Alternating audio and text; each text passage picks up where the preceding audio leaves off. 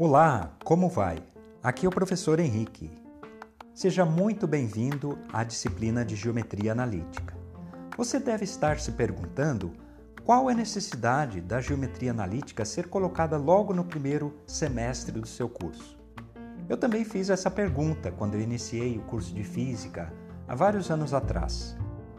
Ao longo da sua graduação, você vai perceber que a disciplina de geometria analítica ela traz conceitos fundamentais e que são pré-requisitos para muitas outras disciplinas, como cálculo diferencial integral, física e mesmo as disciplinas avançadas de química. Mas qual é o motivo da geometria analítica ser tão relevante para essas outras disciplinas? Existem dois motivos principais.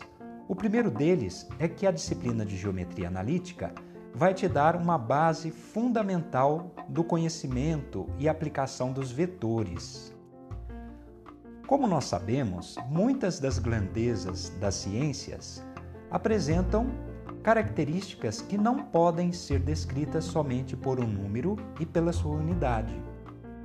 Grandezas como velocidade, aceleração, momento angular e muitos outros precisam de duas outras características que são direção e sentido para que ela seja então completamente descrita. A geometria analítica vai trazer um conhecimento profundo dos vetores, conceito que você vai utilizar ao longo de todo o seu curso. O segundo motivo da geometria analítica é o desenvolvimento do raciocínio espacial.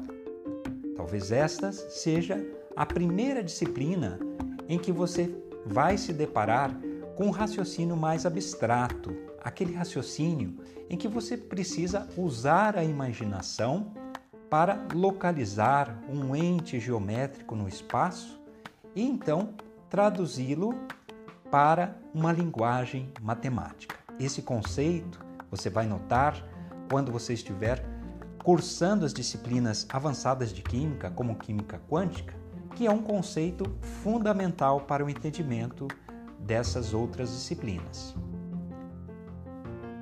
Ao longo desse curso de geometria analítica, nós estudaremos quatro principais grupos de conceitos. O primeiro deles são os vetores no plano e no espaço, que te dará uma boa base para trafegar em outras disciplinas.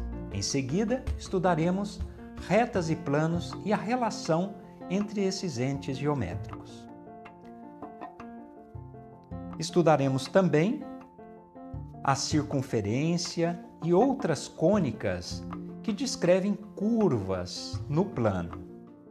Por fim, abordaremos as superfícies esféricas, cilíndricas e quadráticas, fechando o curso como um conjunto bem coeso de conceitos e aplicações.